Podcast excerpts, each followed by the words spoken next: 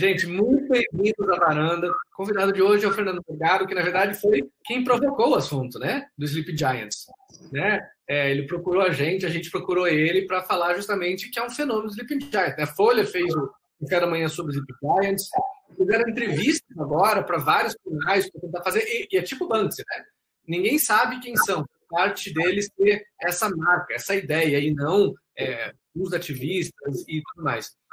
Fernando, dá um bom dia para todo mundo, boa noite para quem quiser. É, presente, bem-vindo. Ô, Fábio, primeiro, o prazer de falar contigo de novo, ainda que virtualmente, né? E prazer de estar com todos vocês para falar desse tema que é tão importante e que está mexendo tanto com a dinâmica é, não só da política, não é, mas tratando de um tema mais específico da própria dinâmica da mídia, da comunicação em geral. É, é importante a gente analisar isso como um fenômeno novo, é a sociedade civil entrando na própria organização e na distribuição das verbas publicitárias, que sempre foi uma coisa muito afastada é, do grande público. Mas a gente é legal a gente olhar isso como o culminar de um processo que já vem de tempos.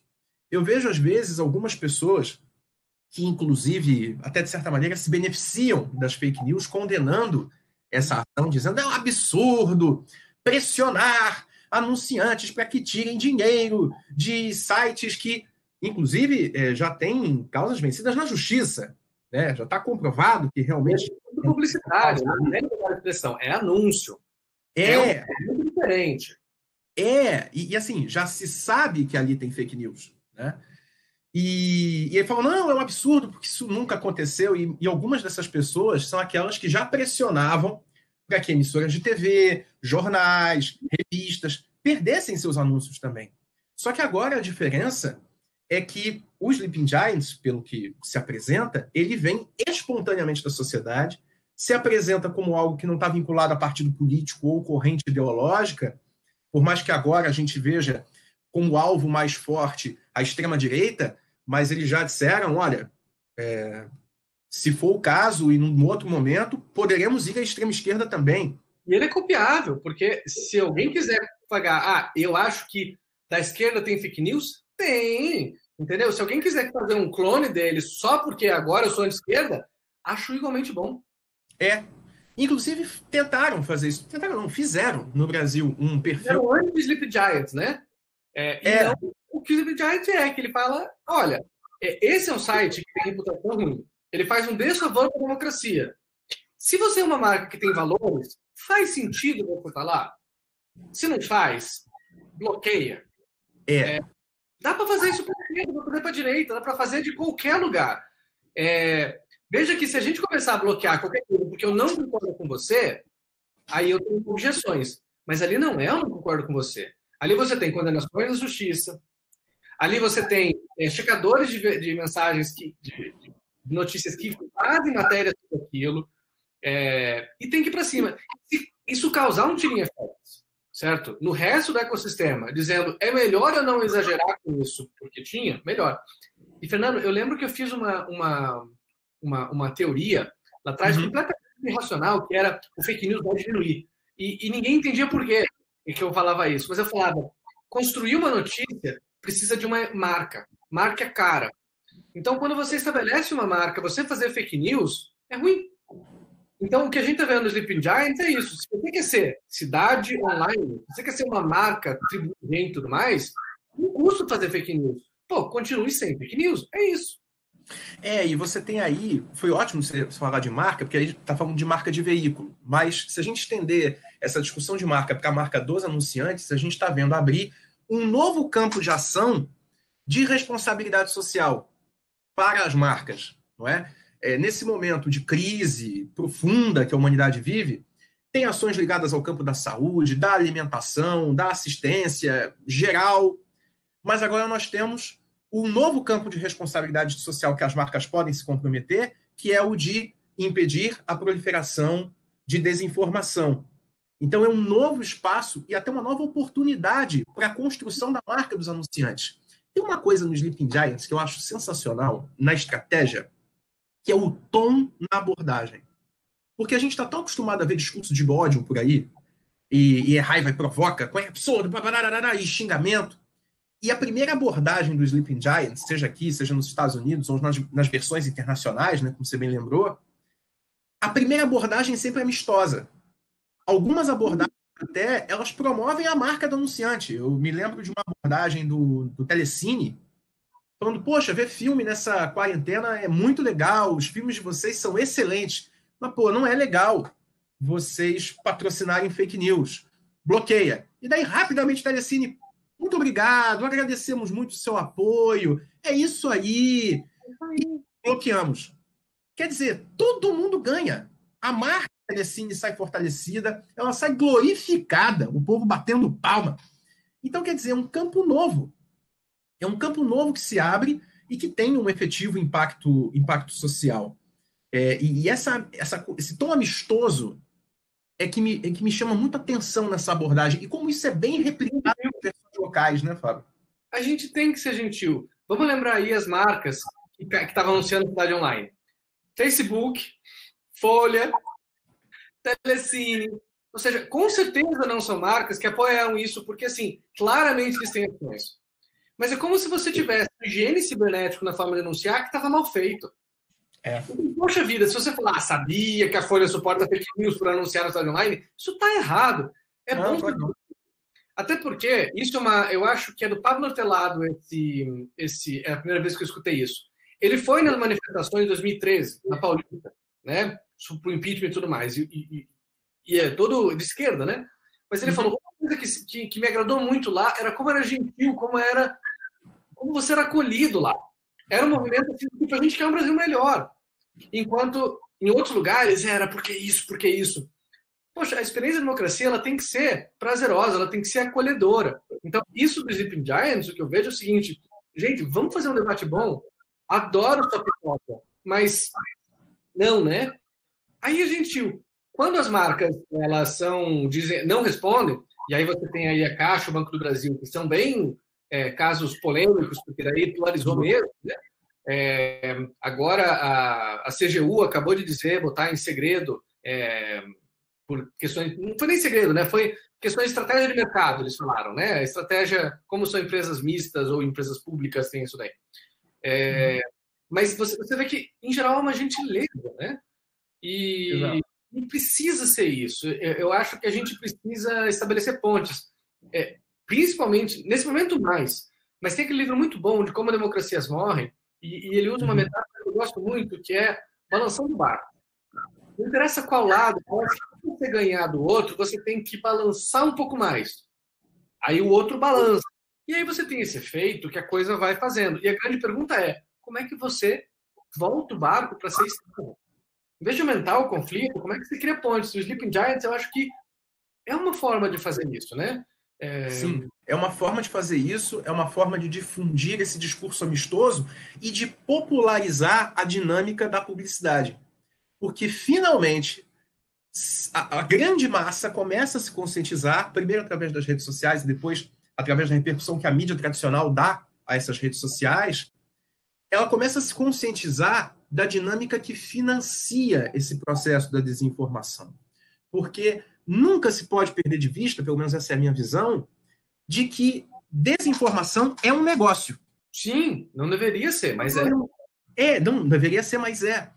Porque as pessoas elas olham muito, na minha opinião, apenas com o lado ideológico, ideal, de que não, é para disseminar o ódio. Mas o ódio, ele é, para essas pessoas, um negócio. Porque você aumenta clique, aumenta engajamento, e aí com mais engajamento você consegue mais audiência, e aí você roda uma, gira uma roda, faz uma roda girar é, que movimenta muito dinheiro. É evidente, quando eu falo essas coisas, Fábio, tem gente que fala, não, mas isso não é uma invenção da internet. Tem toda a razão. Desinformação, fake news, ganhar dinheiro com mentira existe desde que o mundo é o mundo. Você deve lembrar bem, é, tinha um jornal em São Paulo que eram notícias populares. Lembra do Ah, o NP? o famoso Espreme Sai Sangue, uhum. ele, ele, teve uma série maravilhosa, que era a série do Bebê Diabo de Santo, de Santo André. Você, você ouviu falar? Sim. Maravilhosa. Era um bebê que teria nascido todo vermelhinho, com um par de chifres, um rabinho em cima do bumbum, e ele faria é, aparições de tempos em tempos em telhados de Santo André. Eu queria, inclusive, conhecer o, o, velho monstro, o velho diabo, né? Porque bebê diabo agora já deve estar um velhinho, já deve estar um senhor. E, assim, era fake news pura. Mas, naquele momento, é, era engraçado, porque as pessoas riam daquilo uhum. e aquilo estava restrito a um lado B da história. Até hoje, poxa, Notícias Populares ele é editado pela Folha. Uhum. Ele é tratado de forma cômica. Né? A Folha de São Paulo reedita e republica o arquivo do NP como se fosse piada. Mas na época era publicado como coisa séria. O que eu vejo que diferencia muito do contexto atual é que existe na largada uma glamorização que, por exemplo, Notícias Populares não tinha. É, a revista Amiga, por exemplo, a gente fala de clickbait, né? que não, é outra coisa. Mas a revista Amiga já fazia isso, lembra da Amiga? Tipo, Francisco Cuoco, pelo amor de James Fati, eram uns personagens, né? Mas enfim, é, que é o que hoje muito site faz, site de fofoca e tal. Mas hoje em dia você tem uma indústria bilionária numa dimensão que não existiu e com um impacto direto para o futuro das democracias. E aí você tem a lógica que é se é o porrete é cenoura, porque é importante que haja esse, né, essas inovações. A gente precisa dessa liberdade, as coisas vêm daí, né? É. É, por outro lado, a gente tem que também dar uma certa podada no que está acontecendo. Então, eu, por exemplo, é, é, coluna de fofoca, certo? Para a internet, sempre foram inventados um factoide e atribuir aquilo a alguém, né? E é por isso que crimes de honra e injúria são tão importantes para você, sabe, dar uma certa penalidade a quem pratica isso, porque a honra é algo protegido. É, o que a gente está vendo com a internet, e a gente viu na China, onde teve a internet em esteroides, certo? A gente viu em outros lugares o grau de inovação é muito grande. Como é que o Estado deve intervir? Como é que a gente deve pensar numa regulação? Quando se torna sistêmico e você começa a ter claramente um sistema que não vai voltar a ter o um equilíbrio. Então, a é. hora que as receitas de fake news elas se tornam milionárias, né? Ali é um problema, ali é o momento de intervir. Então, se o Fábio está lá fazendo faculdade de jornalismo e ele resolve fazer um site que é ruim, para falar do bairro, tem outras formas menos gravosas de mexer com isso. Agora, eu tenho um site que tem a mesma audiência da CNN, da Band, da Jovem Pan, etc., eu preciso olhar isso de outra forma. É importante que tenha sites que façam isso, é super importante. Mas vamos pensar no, no sistema americano, né, que já está é, tá bem mapeado em algumas coisas. Uhum. Você tem alguns sites que falam claramente fake news, né? E você tem um sistema de monetização claro. Começou com a publicidade, mas hoje é produto né? Já é merchan, já é outras coisas próprias. Então, a indústria da fake news, ela é um tipo de problema, né? A fake news, ela é outro problema. É, e tem que separar. A fake news amadora do profissional tem que separar. O Sleeping Giant, que eu acho interessante, é que ele trabalha só na fake news profissional. Ele faz um killing effect, porque as, eu, por exemplo, a primeira coisa que eu vi no Sleeping Giants foi, pessoal, IDS está bloqueado, né? Porque foi a primeira coisa que eu vi. Eu falei, gente, que ideia legal, será que eu vou aparecer lá? E não é o caso, certo? Mas você vê que se cria no mercado uma. Onde eu estou anunciando? E pode ser que você faz o inverso, porque quando você tem uma marca que você quer anunciar, o que, que você faz? Você procura quem tem a sua segmentação. Então, quero falar com o Pink Money? Você tem uma segmentação para isso. Quero falar com gamers? Você tem uma segmentação para isso as pessoas não tinham feito ainda a lógica de que talvez tem alguns lugares que eu tenha que não ir de forma alguma. Isso aconteceu lá com o Piu Piu, Piu, ah, esqueci o nome. É... Pai, né? O youtuber também. É, né? Que fez um conteúdo que não agradou as marcas, as marcas saíram. É, ah, acho relevante, acho correto. Acho que as marcas elas podem escolher colocar o seu dinheiro de publicidade, que é muito diferente do que as, do que as, do que as marcas pagarem o que se fala. Desde que seja claro que aquilo é conteúdo promocional, é um cenário. Né? Mas eu, eu acho correto. E, e no fundo, no fundo, no fundo, é dinheiro de anúncio. Né? Uhum. É, todo mundo olha a publicidade e vê aqui qual a publicidade. E, poxa, se eu entro no site e, e talvez. Eu tô lembrando aqui uma coisa que eu gosto muito do Sleeping Giants, é a ideia de governo aberto, o cultura de governo aberto que eles têm. Porque é participativo. Ah, é sem dúvida. O método é transparente, a forma de se engajar é super transparente e fácil, né? As formas estabelecidas, o accountability, eles erram e vão em cima. É, é. E acho, acho que a gente deveria mais iniciativas. E eles conseguiram fazer, Fernando, em que duas semanas, o que anos outras pessoas de iniciativa não conseguiram fazer. Sem dúvida. Sem dúvida. E conseguiram com um impacto enorme, até, por exemplo, de novo, se você comparar com iniciativas passadas contra a televisão, que já foram feitas, né? Tinha uma entidade que já desapareceu, pelo que me consta, chamava o Amanhã de Nossos Filhos. Era uma entidade que ela ia, pô, coitada, a Hebe sofreu na mão deles, é, e que tentava fazer isso, pressionar artistas, emissoras e anunciantes. Mas era um método muito combativo, muito aguerrido, muito duro e vinculado a uma religião, no caso a Igreja Católica, a fiéis católicos.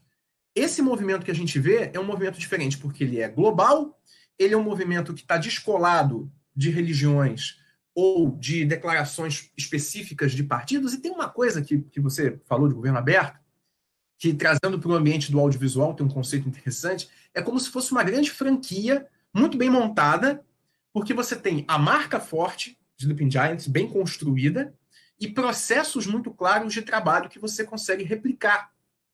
Então, você consegue. Isso é engraçado, você não precisa ver o, o sinal de verificação para saber que aquela é uma conta original. Porque você vê pelo método, você vê pelo processo, pelo tom do texto, pela forma como ataca, pela forma como aborda. Por exemplo, até agora, o Sleeping Giants não teve conta verificada no Brasil. E tudo bem, porque você sabe que está lá. E é engraçado porque o, o, público soube com muita rapidez, porque numa manhã eles tiveram 200 mil seguidores no Twitter. Então, veja a força do processo, a força do trabalho e que reforça exatamente isso que você falou, Fábio, da importância de você ter processos muito claros, muito transparentes, e que é exatamente isso que a gente está precisando nesse momento. E, e, você tocou num ponto importante que tem a ver com a regulação. Né? Nós estamos num momento, neste exato momento, né, com uma discussão aí em torno da regulação, é, ou nova regulação, envolvendo aí o caso da desinformação, certo? Uh, qual a minha posição a respeito disso? Eu concordo que o tema é fundamental, eu concordo que tem que se fazer, tem que se pensar, com certeza. Mas eu faço minhas as palavras do ITRS.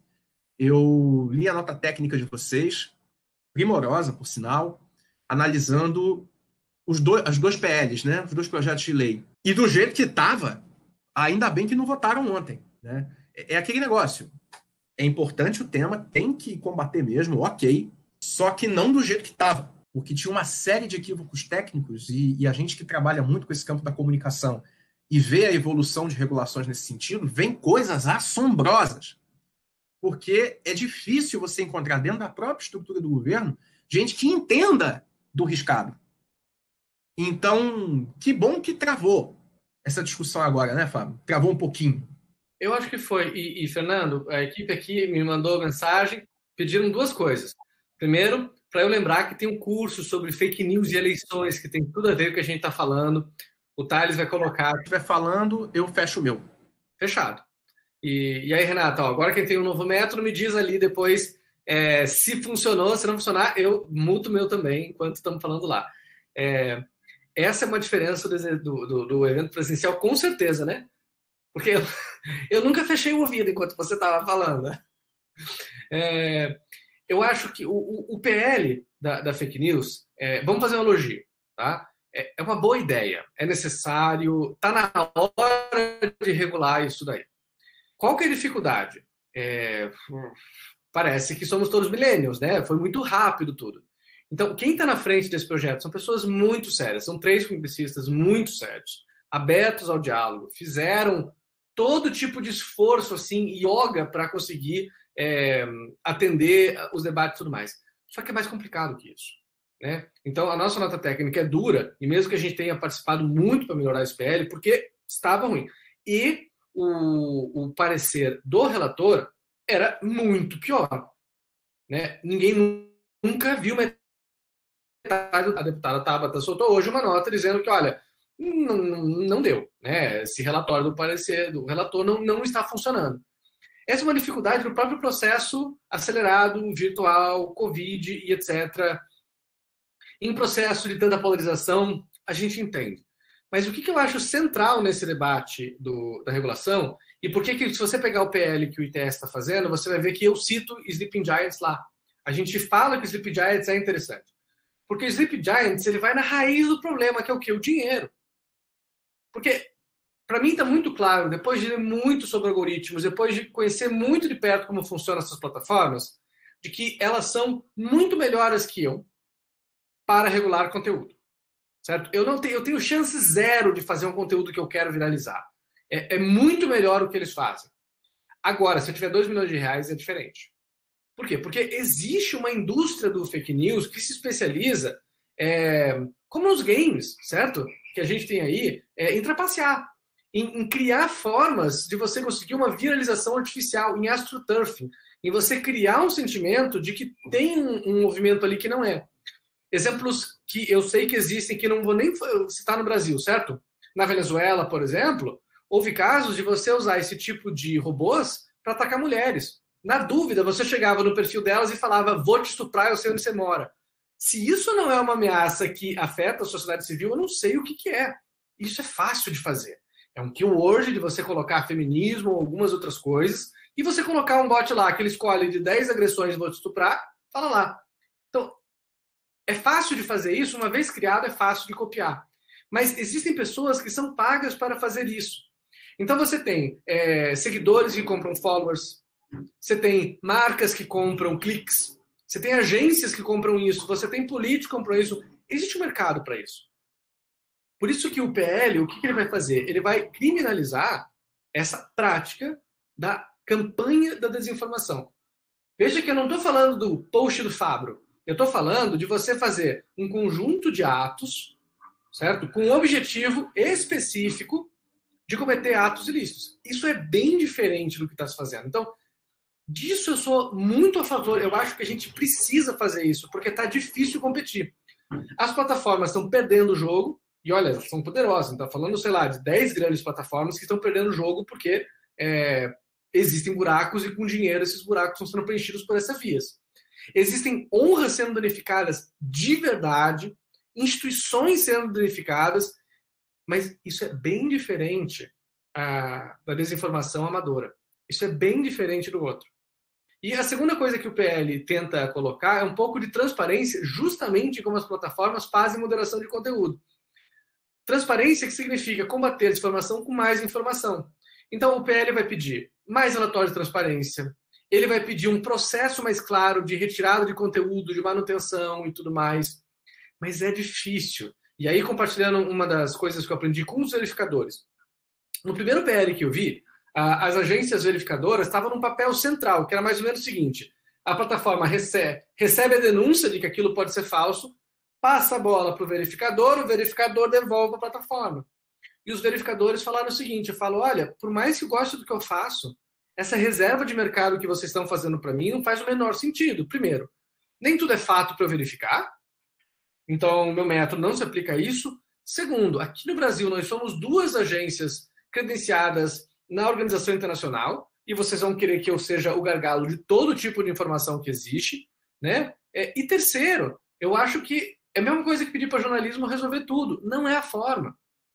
Então, nenhum país do mundo conseguiu solucionar esse problema. Como é que a União Europeia fez? Ela fez uma, uma corregulamentação. Ela pegou as plataformas, ela pegou os governos e falou: olha, a gente vai chegar lá. E aí você tem uma série de códigos de boas práticas, de condutas e monitoramento desse avanço para chegar. Críticos desse sistema vão falar: depois de dois anos, vocês não atingiram isso. Quem elogia esse sistema vai falar: a gente já atingiu tudo isso nesses dois anos. Não é um problema simples. Quem que não atingiu ainda o objetivo foi de regulamentar o dinheiro que financia fake news. E é isso que eu acho que o Brasil está tá sendo assim absolutamente genial de começar a tratar desse problema. A lei já permite a criminalização, a investigação já existe para esse fim, só que se a gente der um, um pique na lei, a gente pode tornar muito mais claro e daí proteger a sociedade civil, proteger o amador desse tipo de crime que é de campanha e que é muito específico. Para isso, Fernando, precisa um pouco mais de tempo, porque a gente precisa, sabe, escutar as partes, a gente precisa um pouco mais de processo para fazer isso. É, por isso que a gente ficou tão preocupado, porque a gente falou, gente, do jeito que tá, tá ruim. Mas dá para ficar bom. Então, acho que esse é o debate. Eu, eu concordo plenamente. A questão é de tempo. Que bom que isso foi suscitado, que bom que o tema está sendo discutido, mas é que, e dada a urgência do momento, enfim, era normal que fosse assim, mas existem questões técnicas é, daquele texto que eram realmente assustadoras, mas que eu imagino o quanto estivesse pior antes e o quanto evoluiu, e eu imagino também o quanto vai evoluir. É, eu, eu sou uma pessoa esperançosa, Fábio, e eu conhecendo vocês, eu tenho certeza que a redação final do projeto vai sair ainda melhor, inclusive por conta dessa experiência da União Europeia, que é muito interessante. A União Europeia tem sido sempre a ponta de lança é, em questões regulatórias envolvendo mídias digitais, é, até no campo do streaming mesmo, é, não só de fake news, mas no streaming é, com cotas regionais, enfim, tem feito um trabalho muito bacana e é um ambiente super complexo, né? Porque, enfim, é uma união de países e considerando várias culturas e realidades de mercado diferentes, e mesmo assim eles têm conseguido chegar a redações muito interessantes e que nos ajudam também a, ter um novo, um novo norte, um novo caminho. E eu concordo plenamente com você. A questão é esse lado empresarial da desinformação, desse negócio que se criou e que se cria e que, olha, você falou das, das grandes plataformas, das grandes redes sociais, que elas estão cortando um dobrado nesse momento. E, por um lado, você tem essa questão né, da, desse enfraquecimento da, das próprias marcas das redes sociais, que são bombardeadas a todo tempo com ataques e até campanhas de boicote. E, por outro lado, muita gente dizendo que, e eu até tendo a concordar em parte com essa interpretação, que elas também foram, em boa medida, sócias nesse processo. A partir do momento em que elas ou tardaram a desenvolver ferramentas, mecanismos que colaborassem, inclusive, para o combate a essas coisas. É, eu, eu, digo isso muito com relação, principalmente pegando o caso das eleições americanas, a participação que essas redes tiveram. Quem sabe agora a gente veja um processo realmente de reeducação de todo mundo, das empresas e também dos usuários, até porque não diria que é uma sociedade, mas é no mínimo uma grande parceria que existe. Né? A rede social existe graças a uma parceria entre usuários e fornecedores de tecnologia. Um não vive sem o outro. Essa é a grande diferença de você pegar um meio digital é, que é cauda longa e você comparar com um meio massivo que é de cima para baixo a comunicação sem canal de retorno. Né? Não é o caso. Então, eu te ofereço tecnologia e você, em troca, me oferece seu conteúdo e para você ficar feliz, eu te dou dose de endorfina é, de tempos em tempos e tal, com curtidas e tudo mais. E, e a coisa vai. Mas eu acredito que, que a coisa está evoluindo e que a gente possa chegar no meio termo, porque as redes sociais são fabulosas, são fantásticas. O que precisa acontecer é encontrar o ponto certo, inclusive em termos regulatórios. Mas preservando sempre a liberdade na internet, a democracia, a liberdade de expressão, não só de conteúdo, mas também de próprio uso fruto, digamos assim, da infraestrutura. E também é, é. Um ambiente ele... concorrencial, mas saudável. Sim, você tem que ter livre iniciativa, você tem que ter novas formas de entregar conteúdo, de produzir conteúdo. Por exemplo, quer ver uma coisa que estava cada vez mais morrendo e que teve uma sobrevida? É, jornalismo local. Sem dúvida. Porque a hora que você vê, por exemplo, a lógica da televisão, vou, vou, vou dar o Paraná. A TV de Foz do Iguaçu foi uma das últimas a diminuir a equipe, mas a equipe reduziu, reduziu, reduziu. Quem sofre com isso é Foz do Iguaçu, é Cascavel, né? É... Porque sobre Curitiba tem.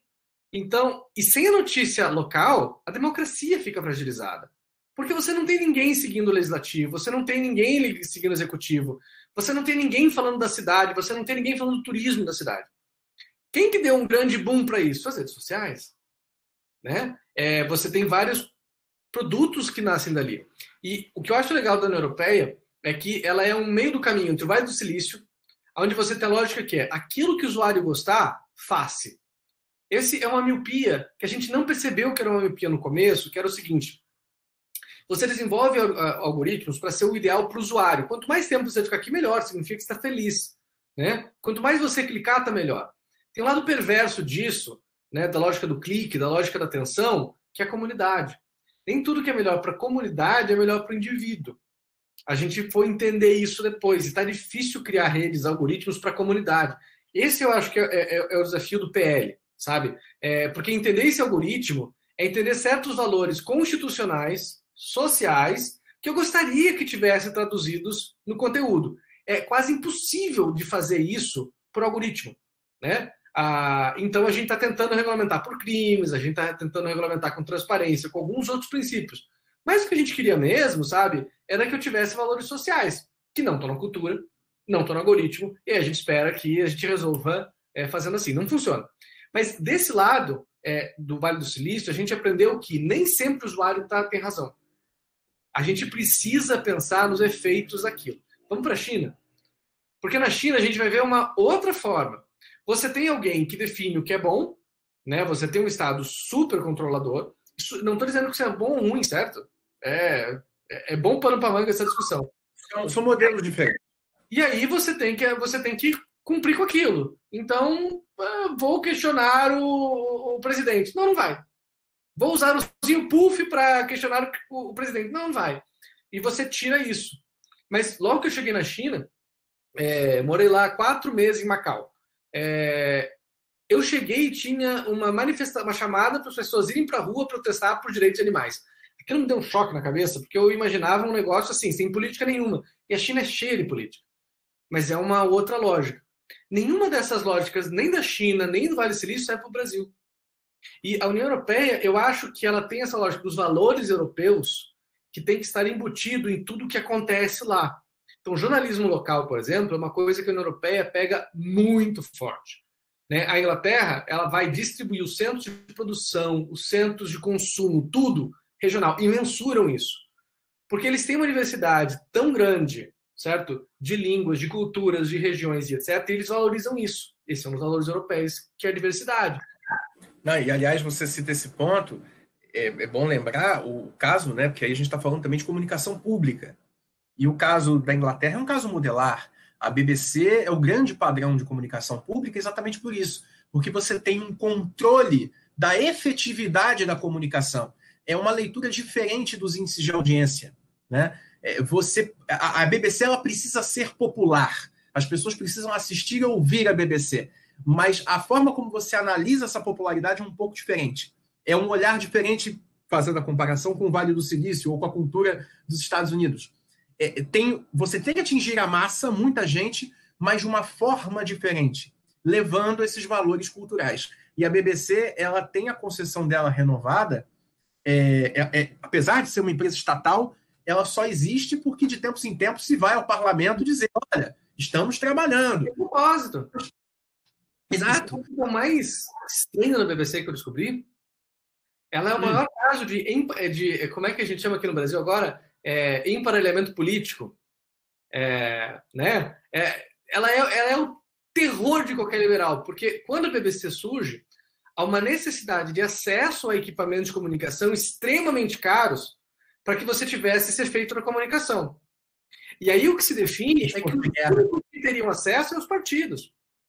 Então você criou uma, uma televisão para que os partidos pudessem falar com a população. É, ao mesmo tempo, você vem com a ideia de que os partidos servem à verdade.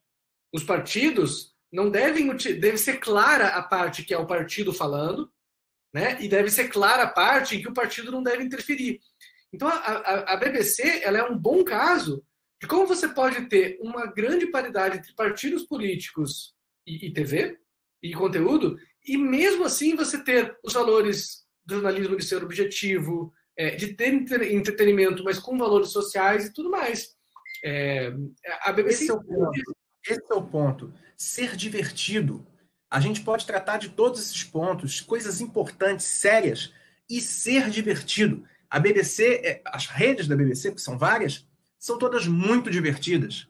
São os melhores reality shows, os melhores programas de auditório. É divertido ver BBC. Sim. E essa lógica de que é possível ser responsável socialmente e ao mesmo tempo entreter, isso não pode ser perdido por conta da combatividade que é natural do momento e que é natural da causa.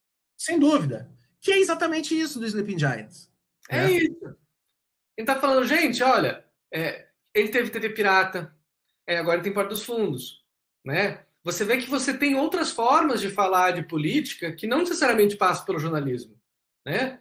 Deixa surgir, mas não precisa ser é, agressivo, não precisa ser é, em demérito do outro.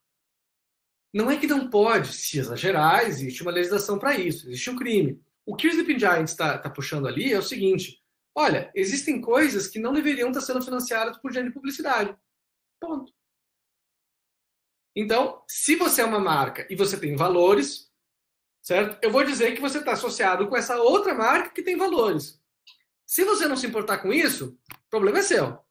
Mas eu acho que você vai se é, importar. E o que a gente tem visto não é um moralismo. A gente vê que realmente é, há um distanciamento.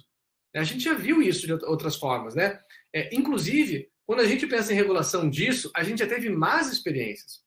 Vamos lembrar do YouTube, quando ele decidiu que canais para serem monetizados deveriam ter pelo menos 10 mil seguidores e que alguns temas não são monetizáveis. E aí ele tirou temas friendly, né? E aí, por exemplo, a comunidade queer, né, é, foi muito impactada por isso. Porque, de alguma forma, esse algoritmo entendeu que se eu falo que eu sou uma drag, se eu falo que eu sou é, LGBTI, etc., meu conteúdo é polêmico. E polêmico não é monetizado. E que difícil que é daí de você falar, ei, peraí, tem uma consequência.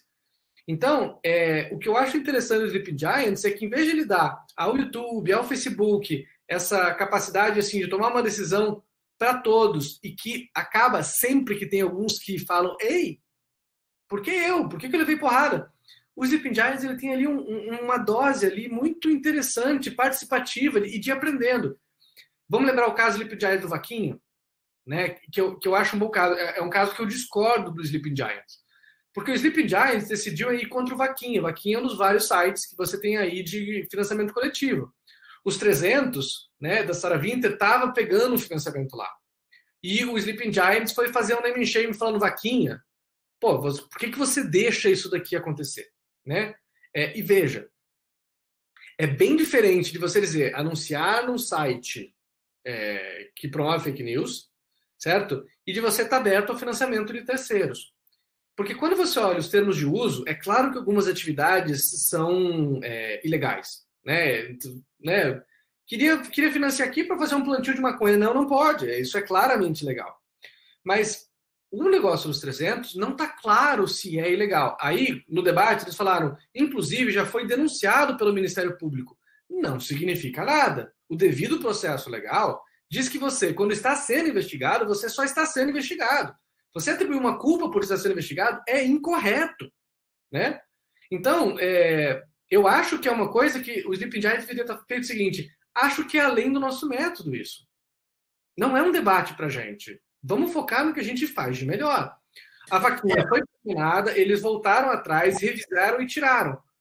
Mas, de certa forma, você obriga que todo serviço que vai ser anunciado na vaquinha, ou no cartaz, ou numa feitoria agora, você tem que ver se eventualmente tem algo legal.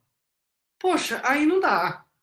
Entendeu? É, é porque aí, independente da questão de ser legal ou não, é, foge até do próprio escopo dos Sleeping Giants, que uh. se de atacar publicidade. Né? Sim, deixa crowdfunding é outra coisa. É, e aí abre espaço para essas, essas polêmicas. Não é? Eu imagino que a reação do Vaquinha tenha sido muito mais motivada por um prejuízo de marca, de imagem que eles tiveram por conta desse naming shame, do que propriamente por medo de alguma questão jurídica, porque talvez não coubesse. Mas é muito mais por essa esse constrangimento que se criou, né? E daí a força também que, que passa a ter esse tipo de, de mobilização nas redes sociais. E é uma força que, se por um lado a gente celebra essa descentralidade, essa, essa questão da sociedade civil se organizar e fazer por iniciativa própria, isso é muito bacana. Por outro lado, me parece que também a possibilidade de excessos aumenta muito porque os mecanismos de controle, inclusive, ainda não foram plenamente desenvolvidos, né? E, e tem que haver algum. Então, esse ponto é fundamental de ser pensado. Na minha visão, vai a, a chance de dar certo, ela sempre aumenta, seja em iniciativas sociais ou iniciativas empresariais. quando você se mantém absolutamente fiel à sua proposta original. Ó, Por... né? Fernando, vou ler aqui é, alguns comentários que chegaram no chat sobre a gente falando. A Ana Paula Vasconcelos falou: combater a desinformação com mais informação parece ser o caminho certo. É, é isso, né? O Sleeping Giants é mais informação, é transparente, é público. É no Twitter, que é das redes as mais públicas que tem. Né? É, é, o, o Otto dos Santos fala: é, será que basta, Ana Paula? Porque combater desinformação com mais informação, né?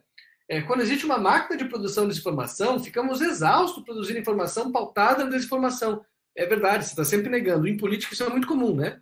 É, eu te ponho para a defensiva, eu vou falar de alguma coisa e você está sempre dizendo, eu não sou corrupto, eu não matei é, Odete Reutemann, e aí você tem que estar tá sempre à defensiva, você não fala de você. Né? E isso para jornalistas é muito comum. Quantas vezes tem que verificar? Eu lembro até, logo na eleição do Trump, eu acho que foi o New York Times que falou eu errei.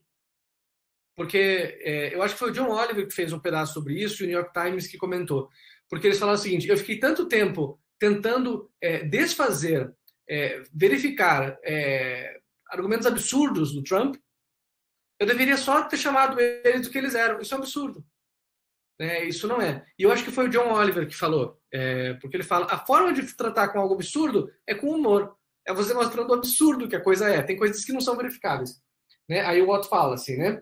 É, tem que haver um conjunto de estratégias e responsabilidades distribuídas entre plataformas, anunciantes, cidadãos e o judiciário. Né? O Otto coloca o judiciário. E esse ecossistema tem que ser saudável. Um pouco do que a gente está vendo nesse PL dos fake news, uma tentativa de equilibrar o jogo, as armas, para que a gente tenha um ecossistema saudável, né? Para que a gente possa investigar mais, para que a gente possa punir mais, principalmente para que a gente possa identificar o dinheiro que está sendo investido nisso. Porque uh, é muito difícil de falar de valores, certo? Porque é tudo impreciso. Mas uma das suspeitas é, que foram associadas à investigação agora pelo ministro Alexandre de Moraes é com todas as os PS dessa ação. Mas uma das suspeitas é que havia um financiamento ali de vaquinha mesmo de 2 milhões de reais por mês. Né? Novamente, suspeita Estou falando de sites que eu li, não usem isso como fato, mas eu estou usando isso como um, um exemplo. 2 milhões de reais, para mim, é muito dinheiro. Mas para o mercado de publicidade não é tanto dinheiro. Ainda mais você pensar numa campanha nacional, num conjunto de marcas. Se 2 milhões de reais são capazes, sabe, de fazer, e isso a gente vê pelos números, até um próprio relatório do ITS, que tem propaganda computacional, certo? Que você tem um ataque de bots, que você tem ataque de reputações, se você tem disso, é muito pouco dinheiro para muito efeito. Então precisa, de certa forma, de você ter regras melhores, uma regulação, para que você follow the money, para que você possa é, buscar esse dinheiro que está irrigando isso daí. Me parece que se eu parar de ter esse dinheiro irrigado, ele desaparece. É, eu, eu concordo, aliás, tem emendando, eu concordo com as duas opiniões, acredito até que elas se complementam. Eu concordo que informação é a, a melhor arma, sem dúvida nenhuma, sempre. Mas eu concordo também que a difusão dessa informação, a curadoria dessa informação, ela tem que ser bem feita, conforme, e aí linkando com o que eu disse anteriormente, com os princípios, a, a proposta do veículo que se propõe a informar. Porque a gente tem um ecossistema muito grande cada um tem o seu jeito de, de se expressar. Você tem alguns que vão mais para o campo do humor, outros que são mais combativos. Todos eles precisam coexistir. Talvez na questão da campanha eleitoral, e aí o Fábio, como um dos grandes pesquisadores nesse campo, aí eu, é, sabe muito bem disso, aí você tem estratégias e estratégias, não é? De você não, de você não dar tant, tanta, tanta luz né, para o adversário porque você acaba, na, na, no afã de combater as maluquices, você dá mais palco para o maluco dançar.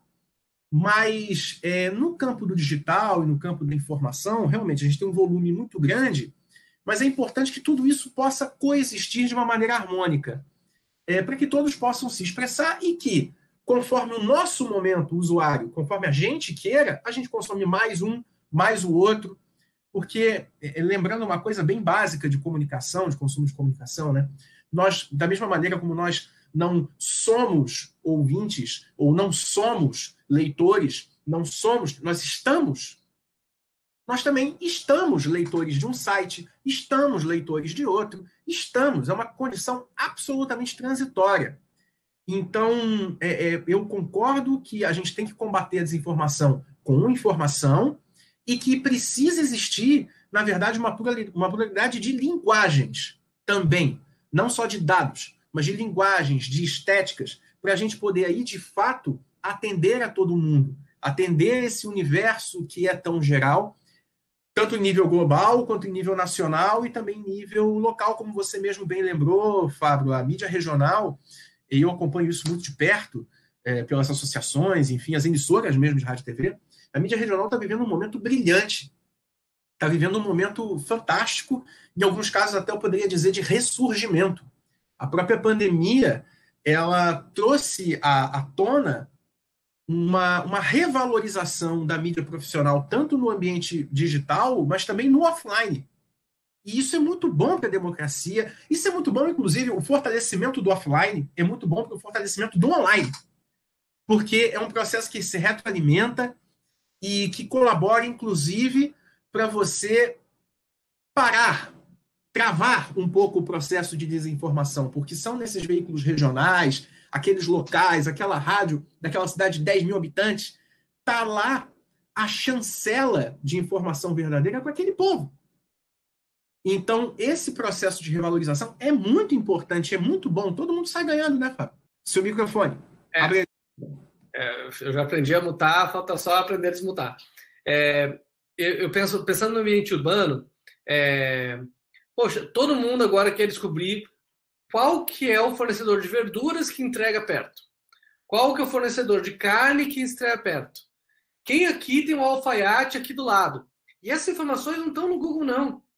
É, o que a gente quer mesmo é que alguém nos diga: é, esse verdureiro é muito bom.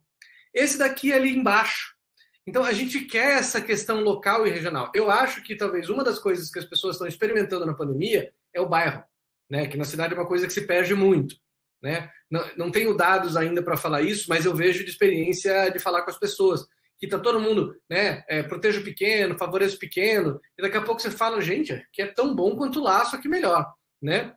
É, e para isso, nada melhor do que uma mídia local.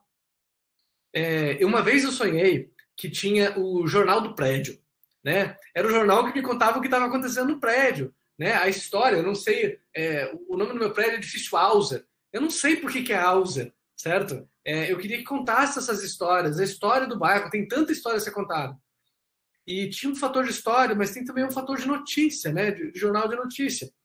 Como a gente tem essa ideia do jornalismo bem é, caro, apurado e tudo mais, não casava. Mas quando você olha rádio, você vê que a oralidade, as redes de relacionamento que estabelecem para falar de rádio, eu ouvi você e falar sobre, você vê que funciona. Então, é, eu adoraria que tivesse, por exemplo, agora essa rádio online aqui é, do meu bairro. Né? Por mais que não chegasse ali pela radiofrequência, sabe? Mas fosse pela internet. Né? E que daqui a pouco ele falasse, e a verdura é a verdura aqui não sei aonde, né? Abraço para Manuel, abraço para Gisele. Porque a gente vai ver os negócios agora com essa digital que você está tendo que vender pelo WhatsApp.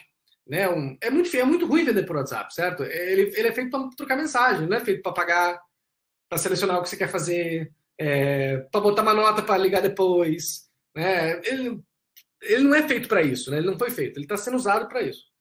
E a gente vai precisar muito dessa comunicação do bairro é, acontecendo. E eu espero que essa comunicação regional a, apresente.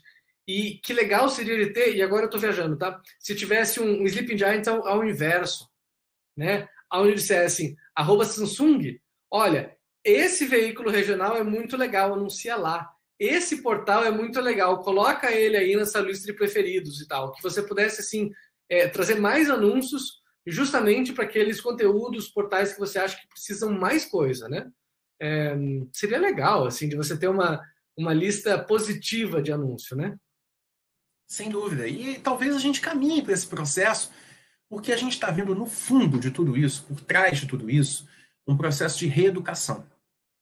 E talvez esse seja o grande legado. É um processo de reeducação de quem anuncia, é um processo de reeducação de quem clica em banner, é um processo de reeducação de quem produz conteúdo.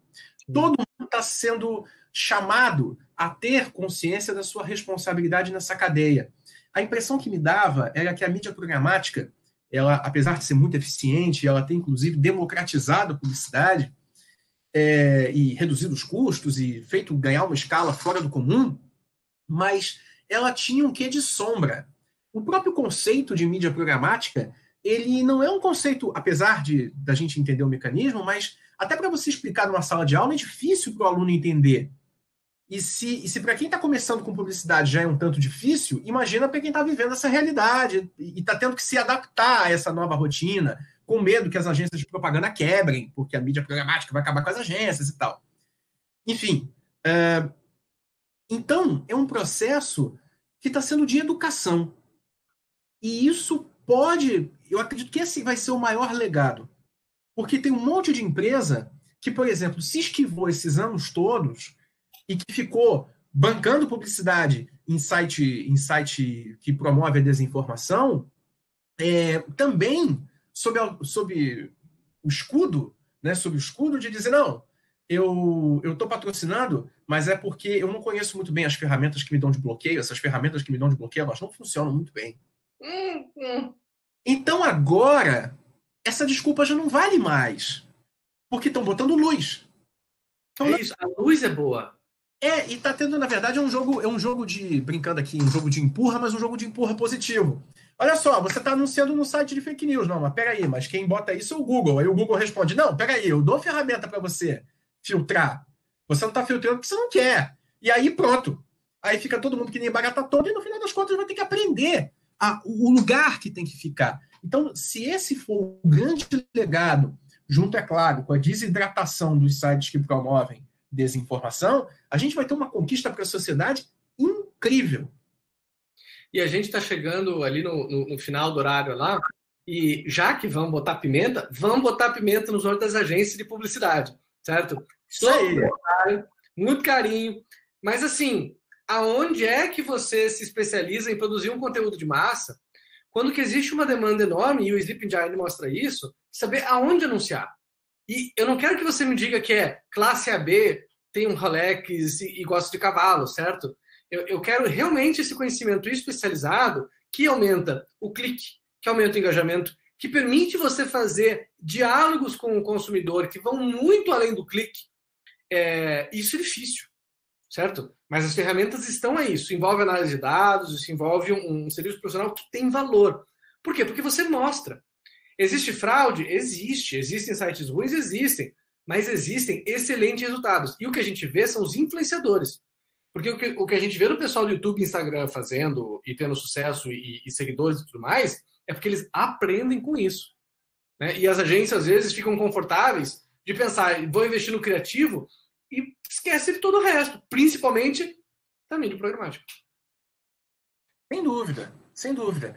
É, é um momento, de novo, de reeducação. As pessoas elas vão, eu acredito que vai se chegar é, num, num, caminho. É de revalorização até do significado real das palavras e do real significado, por exemplo, da palavra patrocínio. Porque isso também foi esquecido. Uhum. As pessoas em comprar espaço de anúncio como se fosse comprar um lote de terra. E não é bem isso. Quando você coloca sua marca do lado de um conteúdo, você está sim endossando aquele conteúdo. Você é o responsável, corresponsável, porque você banca. Eu gosto muito da, da expressão que usam na TV americana, né? Porque aqui a gente usa a fria palavra oferecimento. Né? Então, programa tal, oferecimento. Tá, que é frio. Na TV americana eles dizem: este programa chega até você graças a uma gentileza ou uma cortesia de. Quer dizer, tá na conta do anunciante.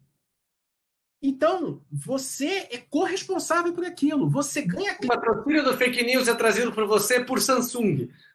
É isso aí. É isso aí. É, é, dar um nome correto às coisas. Dar, chamar as coisas pelo seu nome, né?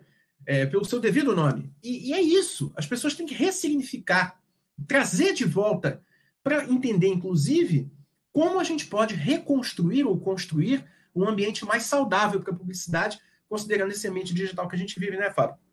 É isso.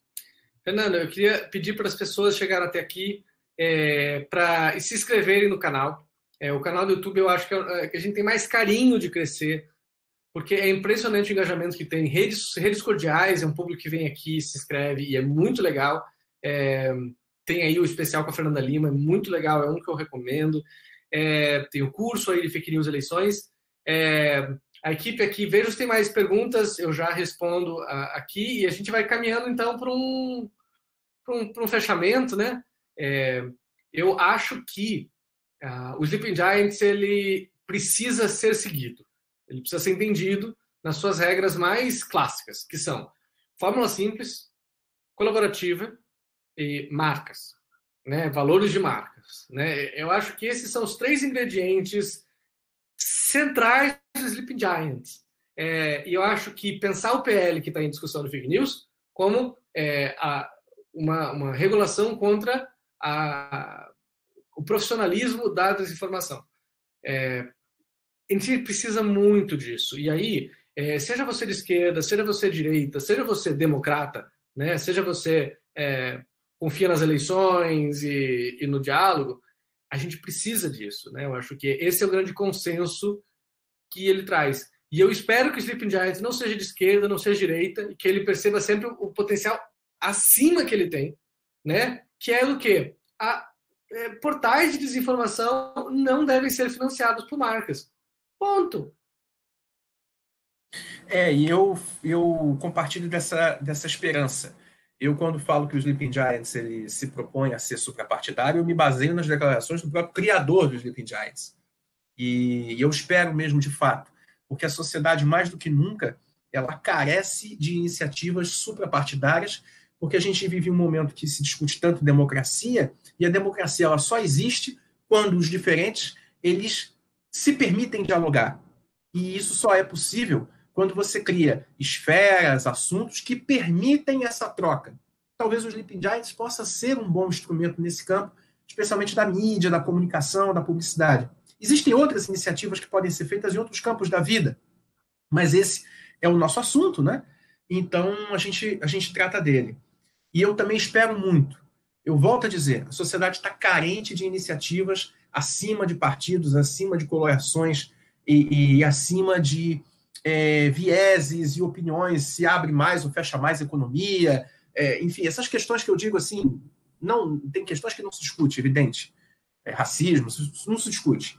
Mas essas questões de abertura maior ou menor da economia, mais regulação, menos regulação, ok, isso daí tudo bem.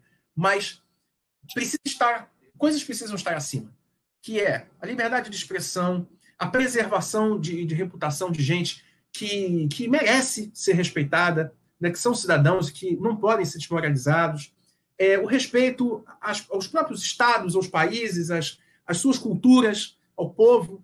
Isso tudo precisa ser lembrado e tomara que a gente comece um caminho agora para a construção de uma sociedade melhor que possa aproveitar de uma maneira muito mais positiva tudo que a internet tem de bom. Tudo que a internet tem de bom. E talvez para a gente encerrar com uma palavra que a gente falou aqui, que apareceu no comentário, é que tem um ambiente com mais gentileza, né? Que seja mais gentil, né? Que, os, que a forma da gente falar sobre temas tão sérios seja gentil. Covid é um tema muito pesado, ele vai dar um legado. É, é, quando eu falo de coronavírus, eu sempre lembro assim, Sabe quando eles colocam aquele tronco da sequoia ou de árvore? E aí você vê lá ano, ano, ano e fala: aqui caiu o meteoro. Né? E você tem um, um gap ali naquele conhecimento. Eu acho que o Covid vai ter na nossa geração e nas gerações futuras esse sentimento assim de um, um buraco. Eu acho que ele, ele vai deixar um dente, uma marca, né? E nunca foi tão importante gentileza, porque a gente está lidando com temas muito sérios. O inimigo, ele não entende, nem fala português, nem fala cultura, né? Vírus é vírus, tá aí. E sem gentileza nesse momento, que bom que o Sleeping Giants veio gentilmente falar algo que a gente estava tentando falar e funcionou. É isso. É isso aí, Fábio. É isso aí. Gente, muito obrigado. Fernando, um grande abraço. Mantemos contato, gente.